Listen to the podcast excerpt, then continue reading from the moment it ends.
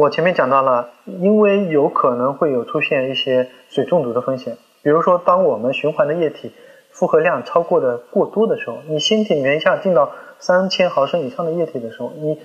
有可能身体内就肿起来了。那么这个时候你有可能会出现一些电解质的紊乱，你有可能出现一些水中毒、呼吸困难这些问题。那么为了确保手术的安全性呢，我们有可能会就把手术停下来，然后进行第二次的这个手术的治疗。一般选择在两三天之后，我们再进行再次的手术。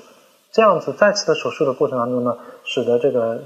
液体啊都能够通过两三天等待能够排泄掉以后，再手术就相对来说比较安全。所以个别比较大的肌瘤或者是个数比较多的那种情况底下，我们需要考虑进行二次的治疗。听众朋友们，大家好，我是郭晓明医生。我的新书《给身体的情书》出版了，这是我第一本的书。新书呢，在当当、京东、亚马逊等网上书店以及全国的新华书店均有销售，献给广大的女性朋友们。